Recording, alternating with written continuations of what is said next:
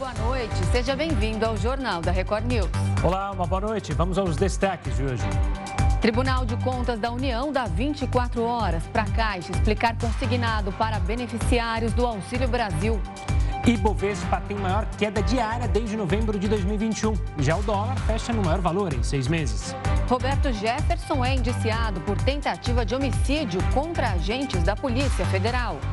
E ainda, Correios começam a leiloar mais de 40 mil itens esquecidos.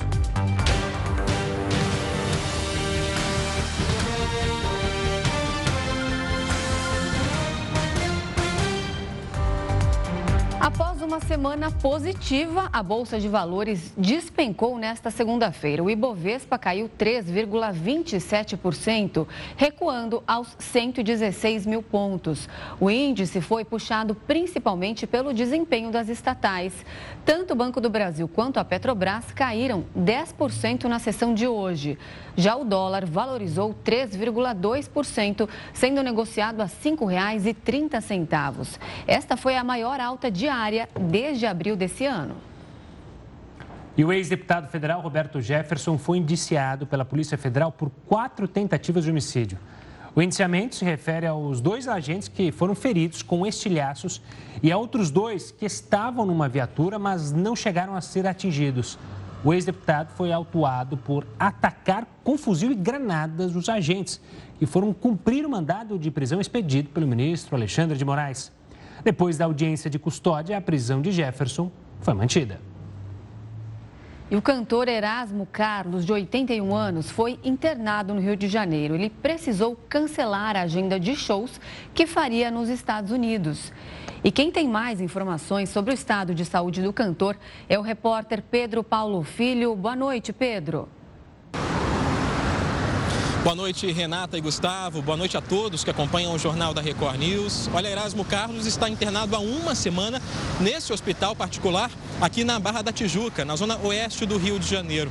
Erasmo tem 81 anos e, de acordo com a equipe do cantor, os médicos descobriram essa infecção pulmonar quando ele fazia exames periódicos. E aí, por causa do estado de saúde, o cantor e compositor teve que adiar uma turnê internacional que faria logo mais, em novembro, nos Estados Unidos.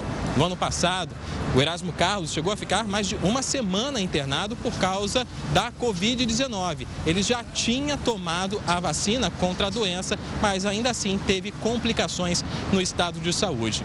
Bom, o hospital particular não divulgou até o momento informações nem boletins médicos sobre o estado de saúde atual de Erasmo Carlos. A gente continua aqui acompanhando na porta da unidade de saúde. Renata e Gustavo. Obrigado, Pedro. E olha, os locais de prova da edição deste ano do Enem foram divulgados. O exame vai ser aplicado nos dias 13 e 20 de novembro. Porém, alguns candidatos ainda não sabem onde vão realizar as provas. Estudantes relataram instabilidade na página onde é feita a consulta. O INEP, o instituto responsável pelo Enem, disse que uma manutenção do Ministério da Economia na plataforma gov.br causou as falhas. Os candidatos que já conseguiram acessar o site podem conferir a informação no cartão de confirmação. Este documento também informa o idioma escolhido para a prova de língua estrangeira, as datas do exame e solicitações de atendimento especial, como adaptações para pessoas com deficiência. O INEP recomenda que os estudantes imprimam o cartão e levem a cópia no dia do Enem. Mas isso não é obrigatório. Os portões abrem ao meio-dia e fecham a uma hora da tarde. As provas começam a uma e meia. No primeiro dia, os candidatos têm até às sete da noite para terminar o exame. Já na segunda data, as provas terminam às seis e meia da tarde. Como nos últimos anos, o Enem vai acontecer em dois domingos. No dia 13, a prova de línguas, ciências humanas e redação vai ser aplicada. Já no dia 20, os estudantes vão responder questões sobre matemática, física, química e biologia. E o turismo tem se recuperado cada vez mais no Brasil. Entre janeiro e julho deste ano, estrangeiros que visitaram o país gastaram 2 bilhões e 700 milhões de dólares, o melhor resultado desde 2019. Os dados são da Confederação Nacional do Comércio de Bens, Serviços e Turismo. E nós vamos conversar agora então com Heródoto Barbeiro. Heródoto, boa noite. Estava com saudade já. Esse avanço deve continuar ou enfrenta algum obstáculo, hein? Igualmente. Agora, Renata, é interessante que esse dado que você acabou de divulgar da Confederação Nacional do Comércio, ele me inspirou aquela história seguinte: está recuperando, tá, está indo bem, tá.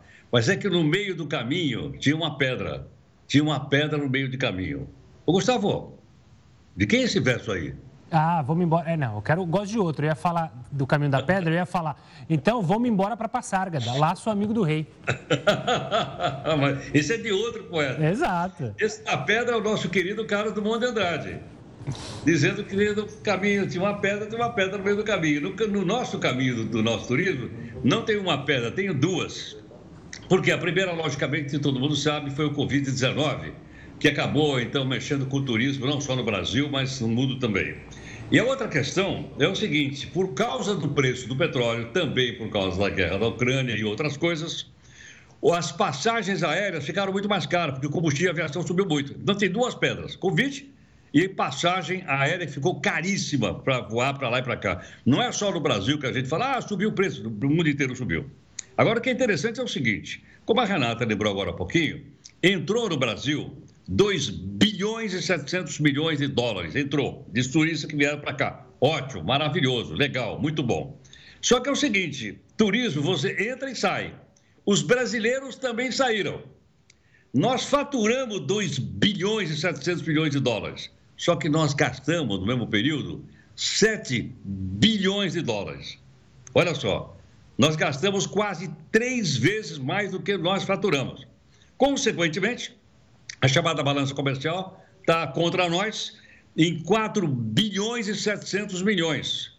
Então, nós faturamos 2, gastamos 7 e estamos com um déficit de 4 bilhões de reais. Agora, uma coisa interessante também que me passou pela cabeça, eu não sabia disso.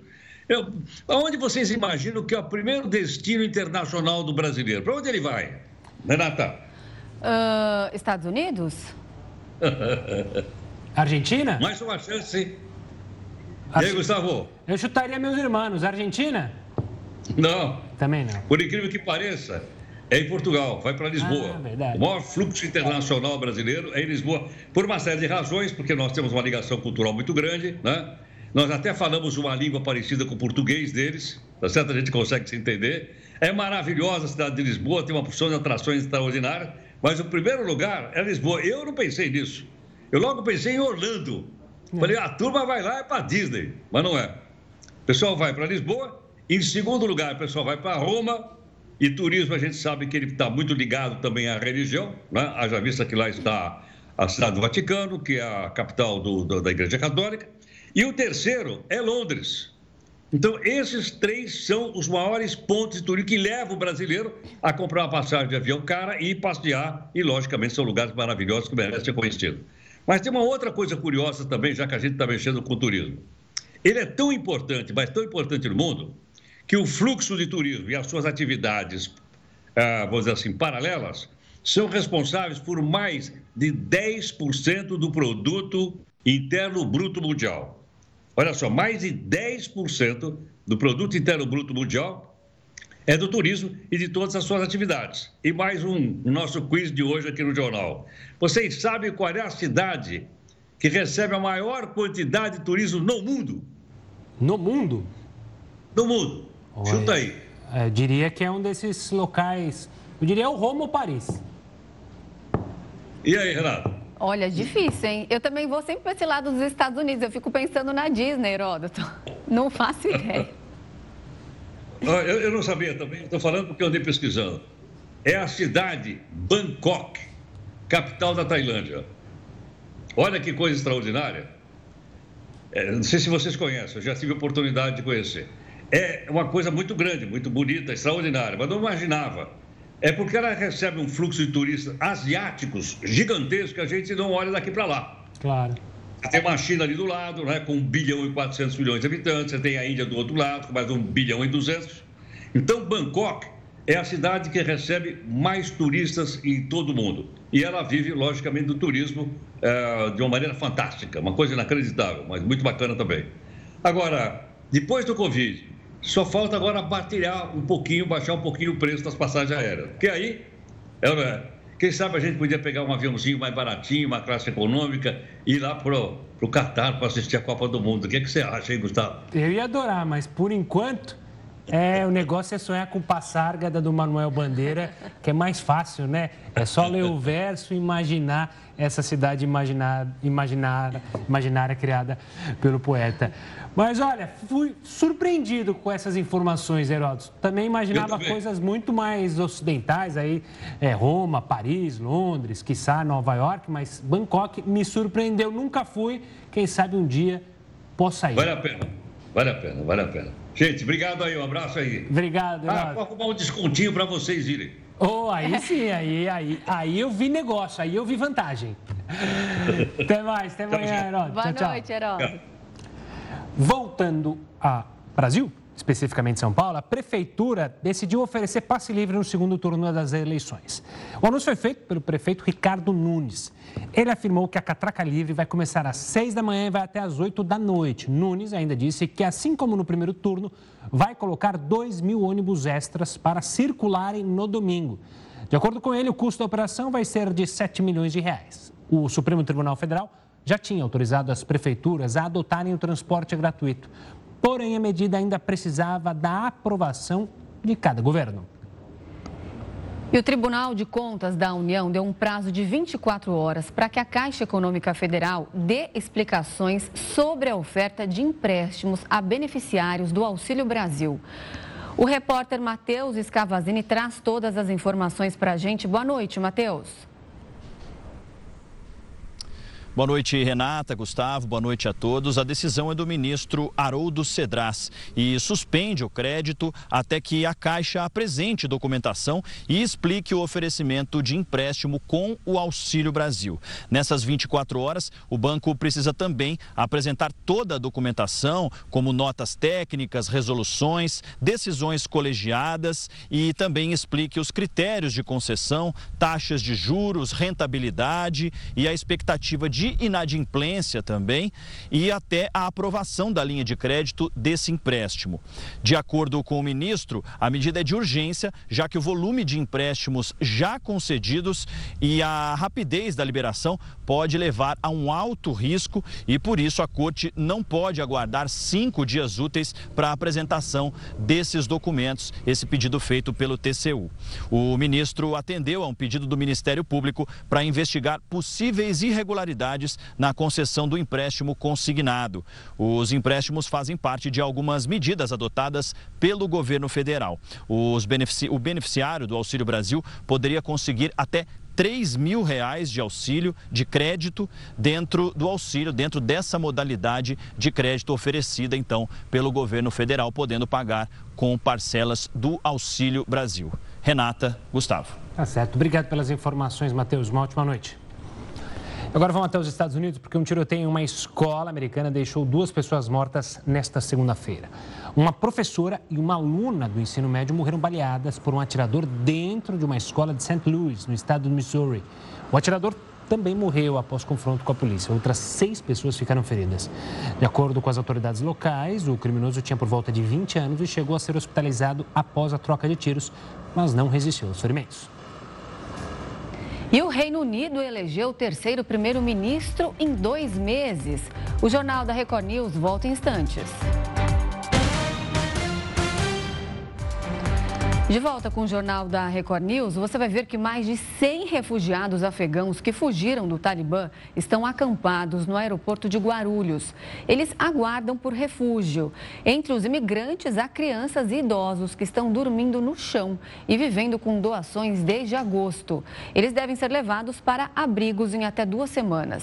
Dados do Ministério das Relações Exteriores apontam que desde o início da concessão de visto humanitário, em setembro de 2021, mais de 6.200 afegãos foram recebidos no país. E a economia da China registrou um crescimento de quase 4% no terceiro trimestre de 2022. Segundo dados oficiais divulgados nesta segunda-feira, o produto interno bruto chinês teve um crescimento de 3,9% em relação ao mesmo período do ano passado. O número superou as previsões dos analistas, apesar da desaceleração provocada pelas restrições impostas pela pandemia. Apesar do aumento do PIB chinês no terceiro trimestre, a estimativa é que o PIB deste ano fique abaixo do desejado pelo governo chinês. Fatores internos e internacionais contribuem para isto.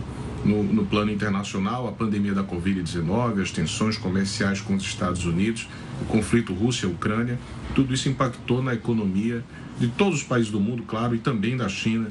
Avaliando apenas o segundo trimestre desse ano, o país cresceu 0,4%, o pior resultado desde 2020. O crescimento em ritmo desacelerado se deve à política de tolerância zero contra a Covid-19. O país, que é a segunda maior economia global, ainda adota medidas que incluem o fechamento de empresas e fábricas de produção, além de lockdowns em áreas consideradas de risco. E as restrições devem continuar. O presidente chinês descartou qualquer esperança de retorno à chamada vida normal. O presidente chinês ele tem dito explicitamente que o novo padrão de desenvolvimento chinês será focado na economia doméstica. Né? Então, atualmente, a China conta com 400 milhões de pessoas na faixa de renda média. A estimativa é chegar a 800 milhões em 2035. Então, um mercado consumidor gigante. Né? Após a reeleição de Xi Jinping, neste domingo, a Bolsa de Hong Kong registrou forte queda e recuou mais de 6%, pior resultado para uma sessão desde a crise financeira de 2009. A Bolsa de Xangai registrou queda de 2%. A divulgação do resultado aconteceria na semana passada, mas foi adiada para depois da cúpula do Partido Comunista. E o ex-ministro das Finanças, Rishi Sunak, foi confirmado como novo primeiro-ministro do Reino Unido. Esta é a primeira vez que o país vai ser governado por uma pessoa de origem indiana. Após uma passagem breve de Liz Truss, que durou apenas 44 dias, Rishi Sunak foi escolhido nesta segunda-feira como novo premier do Reino Unido. Com 42 anos de idade, ele é filho de imigrantes e de origem indiana. Sunak é membro do parlamento britânico desde 2015 e ficou conhecido do público quando ocupou o cargo de ministro das Finanças durante o governo de Boris Johnson. Enquanto o mundo enfrentava a forte crise gerada pela pandemia, o então ministro ganhou mais notoriedade entre os ingleses. O país estava sob lockdown rígido quando Sunak apresentou um plano bilionário para ajudar as pessoas durante o período. E mesmo tendo sido um grande defensor de Boris Johnson no início do governo, ele foi um dos primeiros ministros a pedir demissão, depois de uma série de escândalos que o então premier enfrentou.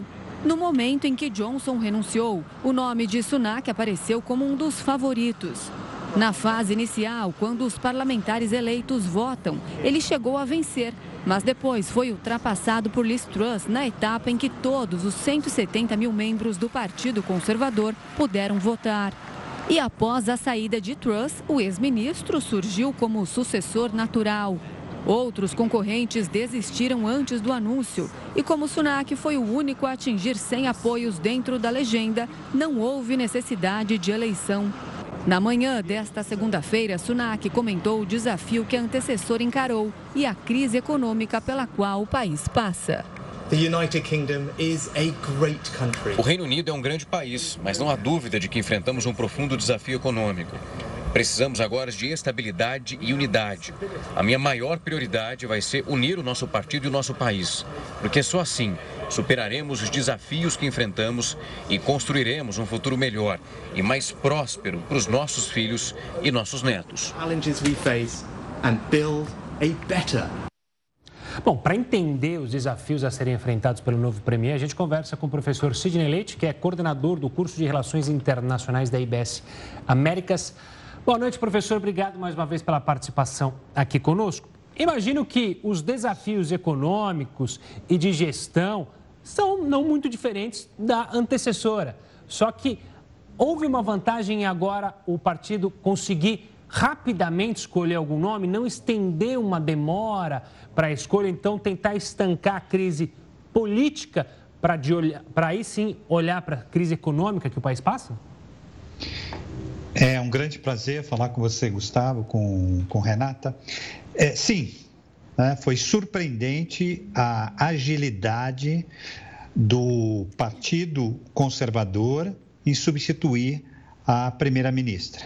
Uh, isso demonstra uh, alguns aspectos positivos, já que estamos falando de crises, de um Reino Unido mergulhado em grandes desafios. O Partido Conservador uh, tem apresentado quadros capazes, quadros competitivos e capazes de oferecer horizontes, nortes para o Reino Unido. Então, a crise política ela fica para segundo plano, é? E toda a expectativa agora fica em torno das ações é, é, do novo primeiro-ministro, né, que demonstra um certo carisma, demonstra um domínio da economia e se apresenta, enfim, com credenciais capazes de enfrentar os grandes desafios do Reino Unido. A Europa enfrenta muitos desafios, o Reino Unido com um ou dois degraus acima desses desafios. Professor, é, o Rishi Sunak ele foi é, ministro das Finanças aí de Boris Johnson, ele tem experiência em crises financeiras, é, teve um bo uma boa postura aí durante a pandemia. E agora, então, diante disso, a gente consegue ter uma ideia assim de como ele vai agir para tirar o Reino Unido do sufoco? Ele parece mais conectado com a realidade. Ele sabe que a problemas de ordem social que precisam entrar na lista de prioridades. O que a Liz Truss não uh, percebeu. Ela apresentou um programa de recuperação econômico muito confuso. Ora acenando para um aumento de impostos, ora né, desenhando uh, aumento do orçamento para políticas públicas. De fato, o novo primeiro-ministro, né, que vai tomar posse, ele parece ter mais segurança de que, num primeiro momento, é necessário colocar a casa em ordem, acertar as contas públicas e também, simultaneamente, começar a desenvolver uh, programas que, no longo prazo, tirem a, a, o Reino Unido do, dos maiores problemas que está enfrentando agora, o maior deles é a inflação, um desenho de desemprego uh, crescente e o que é mais importante, é, pegando a primeira pergunta que o Gustavo fez sobre os desafios que ele vai é, enfrentar, fazer a transição, de fato, de uma economia que estava dentro da União Europeia para uma economia pós-Brexit, fora da União Europeia, que é um dos desafios maiores do Reino Unido, embora a Europa hoje toda passe por uma crise econômica, crise de energia, falta de, uh, de combustíveis, há vários governantes pedindo para que as pessoas tomem banho juntas, mais de uma, duas, três pessoas, para economizar energia. A situação é muito grave. Né? E no Reino Unido, nós temos esse é, grau a mais de temperatura, que é sair da União Europeia e resolver os problemas de uma forma é, independente. Será que é possível? Esse foi o caminho escolhido pelos, uh, uh, pelos, pelos britânicos né, quando aprovaram o Brexit.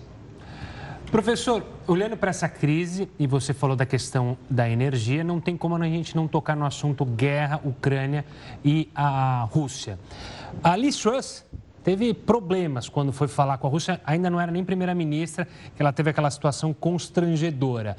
O que, que a gente pode esperar do novo primeiro-ministro diante deste momento de guerra, a postura dele com o Putin? O que, que dá para imaginar que a gente pode ver? Gustavo, a gente vive uma crise de bons estadistas. Eles estão em falta. Né? Com a saída de cena da Angela Merkel, a Europa hoje vive um grande deserto de, uh, de estadistas, ou de pelo menos bons negociadores. Então, o que, o que, que os ingleses esperam? Que ele seja um bom negociador, né? não seja uh, espetaculoso como Boris Johnson, que muitas vezes colocou gasolina né, no fogo, mas que ele desenhe estratégias para valer um papel importante. Sua pergunta é essencial, né? Não podemos esquecer, né? O Reino Unido faz parte do Conselho de Segurança da ONU. O Reino Unido é uma potência nuclear. Né? Então, ele tem é, como líder do Reino Unido muito capital de negociação né? e desenhar janelas de oportunidades de comunicação do Reino Unido com uh, Putin com a Rússia. Isso vai fazer não apenas bem para o Reino Unido, para a Rússia, mas para nós de uma maneira geral, porque essa guerra, ela é, é claro, os principais vítimas são os ucranianos, mas traz um, uma perspectiva muito ruim para 2023 é, no que se refere a uma recessão global. Professor, é, queria que você comentasse aqui, eu queria a sua visão, um caso que me chamou a atenção. Parte do Partido Conservador, do Conservador é, apoiava ainda a Boris Johnson, a volta dele. Quando ele disse que desistiu de se candidatar novamente ao cargo, muitos desses apoiadores se voltaram ali para Rishi Sunak. Mas não seria improvável essa atitude, já que a demissão dele foi uma das determinantes aí para a caída de Boris Johnson? Ah, ótima pergunta, Renata. Entramos no campo da política. Esses eh, deputados, deputadas, que fizeram um movimento pendular, quer dizer, estavam nessa posição e foi para uma outra posição, é uma questão de pragmatismo, né? de eh, estar eh, apoiando o novo líder. Até porque, se esse apoio não vier, e se o governo Sunak fracassar nos primeiros meses, embora o Partido Conservador tenha uma grande maioria é, na Câmara dos Comuns, né, é provável, se o governo dele fracassar, que sejam convocadas novas eleições. E aí abre um espaço para o Partido Trabalhista voltar ao poder. Então, penso que esse movimento que você detectou muito bem é de puro pragmatismo político de buscar identificação e espaço uh, no novo governo. Bom para o Partido Conservador, que me parece muito mais unido do que a época da primeira-ministra, né, Liz Truss.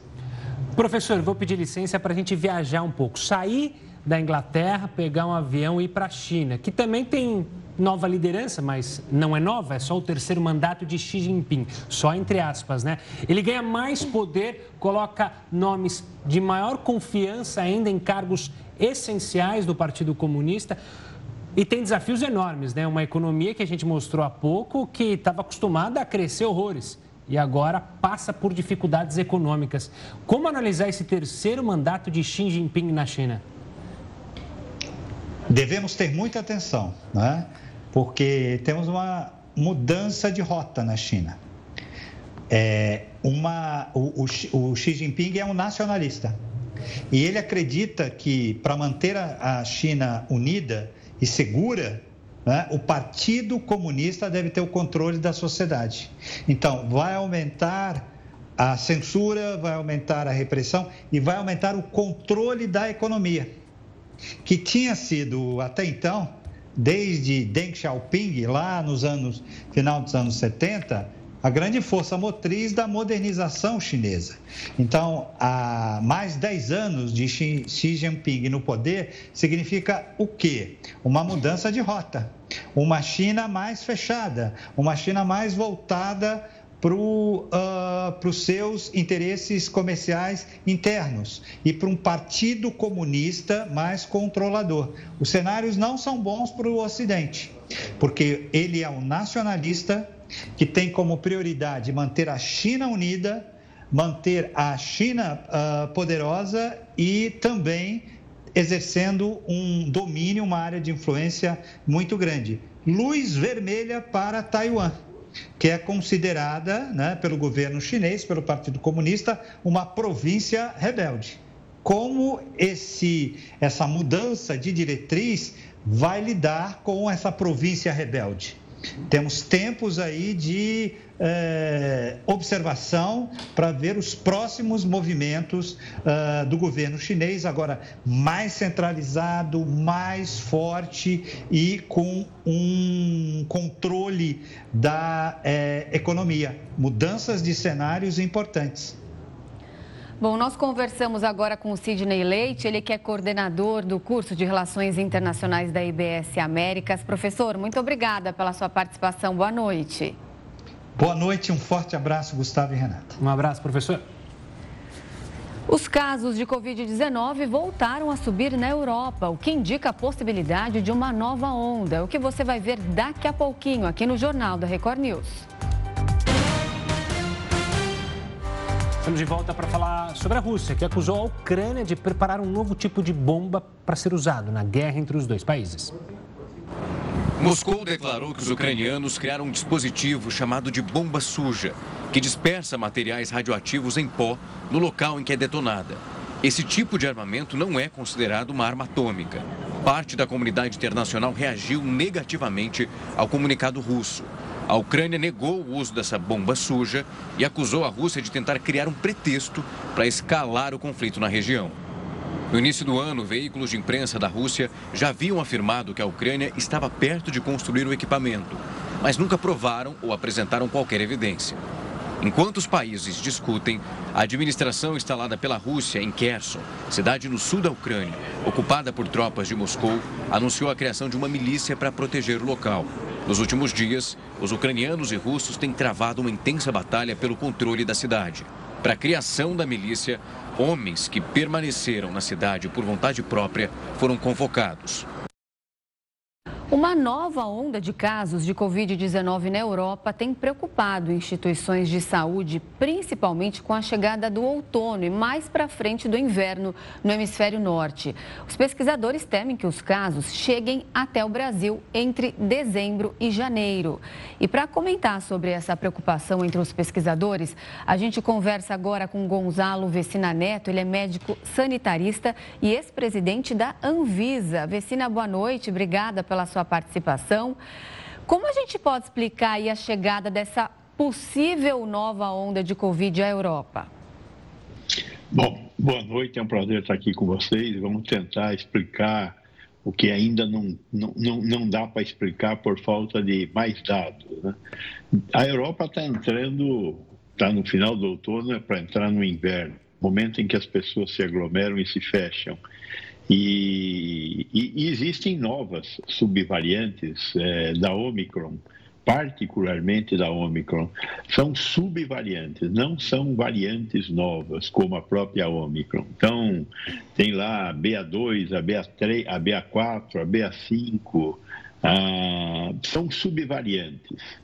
Como é que essas subvariantes ocorrem? É fruto da mutação que, que ocorre continuamente com o vírus. Nós estamos vivendo um momento diferente do momento da Europa. Nós estamos numa queda acentuada do número de casos e de óbitos. Óbitos que nós chegamos a ter 3 mil em um dia, hoje nós estamos tendo 60 em um dia. Então, é muito menos. Agora, nós não acabamos com a pandemia. Nem a Europa acabou, nem nós acabamos com a pandemia. A pandemia continua ativa, embora num nível bastante baixo. E como estão continuando a surgir novas eh, mutações, que são as chamadas subvariantes, nós estamos tendo a, a, a, a, oportunidade, né, entre aspas, de ter novos casos. E neste momento o número de casos na Europa está crescendo. Qual é a consequência para o Brasil? Primeira consequência, nós estamos em queda. Podemos elevar? Podemos elevar. Se essas subvariantes é, chegarem ao Brasil. Poderão chegar? Poderão chegar. Tem muitas coisas nessa pandemia que nós não somos capazes de explicar. Por que, que a variante Gama não foi para a Europa? Por que, que a variante Delta, quando veio para o Brasil, é, produziu tão poucas mortes quando nós esperávamos que ela produzisse mais mortes? Nós não sabemos. Então, existe muita coisa que acontece lá, não necessariamente acontece cá. Então, qual é a, a, a, o conselho que nós poderíamos dar? É, colocar as barbas de molho, né? ou seja, cuidado, né? liberou geral, ninguém mais usa máscara, etc. Mas é, no início do inverno, se houver essa, essa nova, esse novo aumento de casos na Europa, tem grande chance dele chegar aqui e nós temos que voltar a ter preocupações que nós deixamos de ter. Vicine, uma boa noite da minha parte também. O quanto que as autoridades de saúde da Europa se preocupam também com a questão da influenza? Essas duas juntas, com o inverno rigoroso, um problema grave relacionado à guerra de energia, que a gente não sabe como os europeus vão passar por isso, pode causar um problema ainda maior para a questão sanitária, para a questão de, das pessoas mais idosas ou mais é, suscetíveis a agravamento do quadro da doença, tanto da influenza quanto da Covid? Vamos traduzir para o povo nos entender. Né? Primeiro, influenza é gripe. Não estamos falando de gripe. Gripe é uma doença que mata pouca gente todo ano, mas mata principalmente quem? Velhos, crianças e grávidas, né? ou seja, pessoas que têm algum tipo de debilidade. Por isso, nós temos a vacinação anual é, da gripe. Aqui e temos na Europa, temos em todo o hemisfério norte a vacinação anual. Para proteger os mais frágeis, aquelas pessoas que têm mais é, comorbidades. Todo velho tem um monte de doença associada. Então é importante proteger contra a gripe. Vem o inverno, as pessoas se fecham, a gripe circula mais e temos mais casos, apesar da proteção é, concedida pelas vacinas. Então, é, a, a, a, existência de uma subvariante ou várias subvariantes da Omicron, como nós estamos vendo agora. Existem umas quatro ou cinco subvariantes da Omicron circulando pelo mundo neste momento. Mas a gripe e o inverno certamente fazem uma explosão de número de casos. E este é uma, esta é uma preocupação muito importante da Europa. Tem vacina? Tem vacina. A vacina é eficaz? A gente acha que a vacina protege e, e, e a vacina tem protegido contra doença grave e morte. Mas os mais frágeis, os muito idosos, os portadores de outras doenças, hipertensão, diabetes, câncer, etc., eles sofrem mais e pode ocorrer mais mortes. Por isso, o Brasil precisaria, neste momento, estar preparando um plano para enfrentar o que a Europa começa a, a, enfrentar agora e nós vamos enfrentar lá a partir de março, abril do ano que vem. E isso implica vacina e remédios, porque hoje existem remédios, não é cloroquina, é remédio de verdade que funciona e que pode ajudar pessoas mais débeis a escaparem é, da, da morte, porque a doença mata mais os fracos. E se houverem, nós tivermos acesso a esses medicamentos, Paxlovid, é, Monopiravir, anticorpos monoclonais, haverá uma chance maior de que essas pessoas mais frágeis possam sobreviver. Vicina estava falando das mutações aí. É, o que a responsável por esse aumento de casos na Europa, então, é da família Omicron? Porque eu estava vendo que tem uma nova variante, a XBB, até anotei aqui, que mescla aí mutações da BA2. Ela, já se sabe alguma coisa sobre ela e sobre seu poder de contaminação? Olha, essa sub-subvariante sub da BA2, então a BA2 10.1 e a BA2 2.75, elas já vinham circulando. Nós já sabemos da existência delas antes. Só que elas não se impunham sobre a BA4 e a BA5. A primeira onda, lá no começo do ano, foi a BA1 e a BA2. Depois veio a segunda onda, com a BA4 e a BA5. E aí começaram a surgir essas subvariantes, essa com a XBB que você colocou aí, que é fruto de uma mescla de subvariantes. E existem outras. Nós estamos hoje com cinco ou seis subvariantes circulando, principalmente no hemisfério norte. É, aqui no Brasil, praticamente não tivemos casos dessas novas subvariantes. Mas é uma questão de tempo chegar aí existe um fenômeno que é o fenômeno da colonização. Essas novas variantes têm que se sobrepor às variantes que estão circulando. E aí é um fenômeno matemático. Vamos ver o que, que vai acontecer. Até o momento, aqui no Brasil, ela não conseguiu substituir a BA4 e a BA5, que 90% dos casos de Omicron no Brasil são BA4 e BA5. Mas é, isso pode mudar. Nós não sabemos, é, não sabemos como que essas novas variantes vão se comportar frente ao, ao que existe hoje de predomínio de, de, de, de BA4 e BA5 no Brasil. Como está acontecendo na Europa, que de repente a XBB e outras subvariantes estão conseguindo se impor. Por que eles estão conseguindo se impor? Provavelmente é porque quem tinha que ter pego BA4, BA5, BA1 e BA2 já pegou.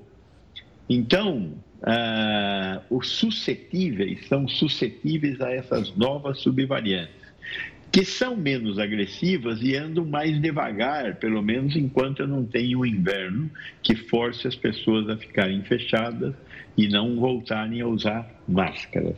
Tá certo. Então, como o senhor disse, barbas de molho, atenção e se programar para não sermos surpreendidos novamente. Vecina, obrigado pela participação. Sempre um prazer recebê-lo aqui. Bom, obrigado a vocês. Boa noite. Espero ter conseguido contribuir para entender essa bala funda aí. Né? Ah, contribuiu sim. Um forte abraço e até a próxima. Boa noite. Boa noite. Olha, a Prefeitura de Balneário Camboriú informou que o degrau formado na praia da cidade já era previsto durante as obras de alargamento. Na última quinta-feira, frequentadores se surpreenderam com o aparecimento de um desnível na praia central de Balneário Camboriú, em Santa Catarina. De acordo com a administração municipal, trata-se de uma escarpa, formada após o período de ressacas, quando fortes ondas atingem a região. O degrau tem 1,80m de altura e 200 de comprimento.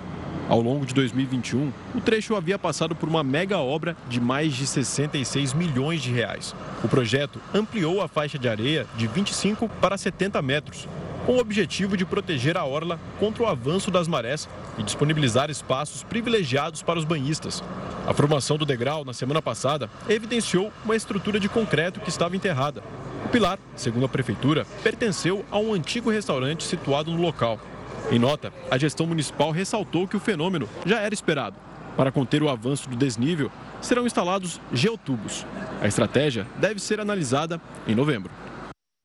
Hoje o clima esquenta em A Fazenda com mais uma prova de fogo e você acompanha todos os detalhes em A Fazenda News. É o começo de uma nova semana em A Fazenda e com isso os participantes já se preparam para disputar o poder do lampião. Para trazer tudo sobre o reality e o que você pode esperar para os próximos dias, a apresentadora Fabiana Oliveira contará com a participação de Ovelha, que esteve na oitava edição do reality, e da jornalista Camila Giuliotti. E assunto não vai faltar. Mesmo antes da prova do fogo, os peões já estão pensando como será a formação da roça. Se o poder tiver com a gente, eu mando a Babi, que aí vocês conseguem mandar a Kerlines. Uma teoria superestimada que ah, vai mudar a né? quantidade né? de votos. Gente, o Alex só dorme também, acho que se ele bater na roça, é, volta, também não. Na sexta-feira, a Fazenda News contou com a presença de Kaique Aguiar, que já esteve em A Fazenda, e o psicanalista Gregor Ozipoff. O ex-peão fez uma análise sobre os últimos acontecimentos do jogo. É, eu acho que a Deolane está agora colocando um alvo no Irã porque ela mesmo o vê como um comandante do grupo B. Antes, um cara que estava ali comandando o grupo B era o Chay. O Chay era uma figura muito forte do grupo B. Então, quando você pensa nos dois grupos, o grupo B perdeu mais. Então você já sabe, para saber de tudo sobre o reality, não perca a Fazenda News. E o Greenpeace publicou um relatório sobre as taxas de reciclagem de plástico nos Estados Unidos.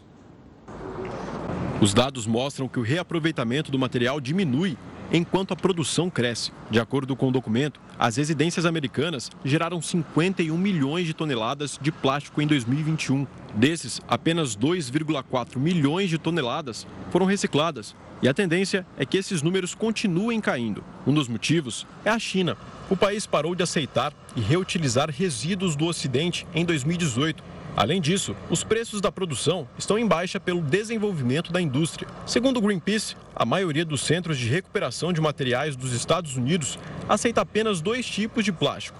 O primeiro é o PET, usado em garrafas d'água e refrigerante. O outro é o plástico PEAD, que serve para produtos de limpeza. O relatório afirma que os dois tipos registraram taxas de renovação menores do que os da pesquisa anterior, realizada em 2020. Para a ONG, a reciclagem não funciona por alguns motivos. Um deles é a grande quantidade de material que dificulta o recolhimento. A própria reciclagem também é um problema para o meio ambiente. Ela gera microplásticos e expõe trabalhadores a produtos químicos tóxicos. O preço é outro obstáculo. O Greenpeace diz que os plásticos novos ganham dos reciclados porque são mais baratos e têm melhor qualidade. Os Correios começaram a leiloar mais de 40 mil itens esquecidos. O Jornal da Record News volta já. O presidente do TSE, ministro Alexandre de Moraes, deu 24 horas para que a campanha do presidente Jair Bolsonaro apresente provas de que teve menos inserções de rádio do que a do ex-presidente Lula.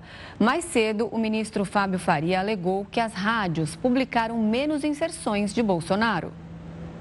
Na semana passada, nós recebemos uma denúncia de que rádios estariam publicando mais inserções do PT do que as inserções do presidente Bolsonaro. A campanha do presidente Jair Bolsonaro teve a menos no Brasil 154.085 inserções de rádio. E duas pessoas morreram durante a passagem de um furacão no México. O fenômeno atingiu o país com ventos de 190 km por hora. Por causa das inundações, milhares de pessoas foram retiradas das áreas afetadas. Mais de 150 mil casas ficaram sem energia elétrica. O furacão segue para os Estados Unidos, mas os meteorologistas esperam que ele perca força antes de chegar ao Texas. Os leilões do Correio começaram nesta segunda-feira. Os 41 mil itens que estão à venda são aqueles que não foram entregues depois de várias tentativas. A lista de produtos inclui roupas, utensílios domésticos, celulares, entre outros. E não é possível comprar apenas um produto. O lance deve ser feito para os lotes. Os preços variam de R$ 1.600 a mais de R$ 33 mil. Aqueles que estiverem interessados em participar precisam se cadastrar na plataforma Licitações-E do Banco do Brasil. As propostas e a disputa acontecem online. A redação é parte fundamental para compor a nota final do Exame Nacional do Ensino Médio. Pensando nisso, uma escola do Litoral Paulista começou a preparar os alunos desde cedo.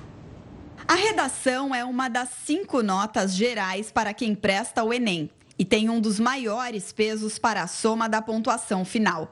Além disso, pode eliminar candidatos a programas de bolsa de estudo do governo ou auxílio de financiamento estudantil. Pensando nisso, esta escola incluiu a disciplina na grade curricular para estudantes a partir dos 11 anos. Estes alunos do Ensino Fundamental 2 foram destaque em um concurso interno de redação promovido pelo colégio.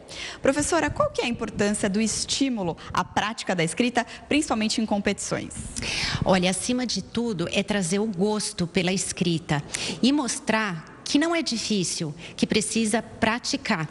Isso sem falar na questão de construção do repertório. Então, mais até do que você conhecer os assuntos, é preciso aprender a controlar a ansiedade, a controlar o tempo, e isso o concurso de redação permite a eles. Todos eles são apaixonados por leitura e escrita. Mas, curiosamente, a maioria pretende seguir áreas que exijam algum tipo de cálculo ou raciocínio lógico. Eu gosto bastante de português, mas tá mesmo pensando em ser do ramo da engenharia. Eu não tenho certeza, mas eu tenho afinidade com as exatas. Eu nunca pensei muito sobre isso, mas eu gosto muito de exatas também. Faltam pelo menos quatro anos para eles prestarem o Exame Nacional do Ensino Médio e ingressarem em uma universidade.